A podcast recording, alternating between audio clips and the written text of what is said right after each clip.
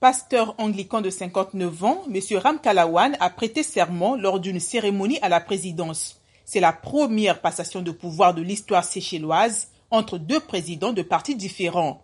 Le nouveau président a appelé à l'unité nationale. Il a aussi cité la lutte contre la drogue parmi les priorités de son gouvernement.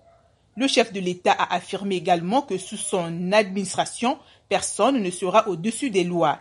Il devra aussi faire face à une situation économique difficile et au Covid-19 qui a certes largement épargné l'archipel, mais a fait s'effondrer le nombre de touristes, mettant en péril ce secteur, pilier de l'économie du pays. M. Ram Kalawan a remporté 54,9% des suffrages, battant le sortant d'Anifor, qui a remporté 43,5% dès le premier tour du scrutin présidentiel, qui s'est déroulé de jeudi à samedi dans cet archipel touristique de 115 îles éparpillées à travers l'océan Indien. C'était la sixième candidature de M. Ram Kalawan à la présidence séchelloise.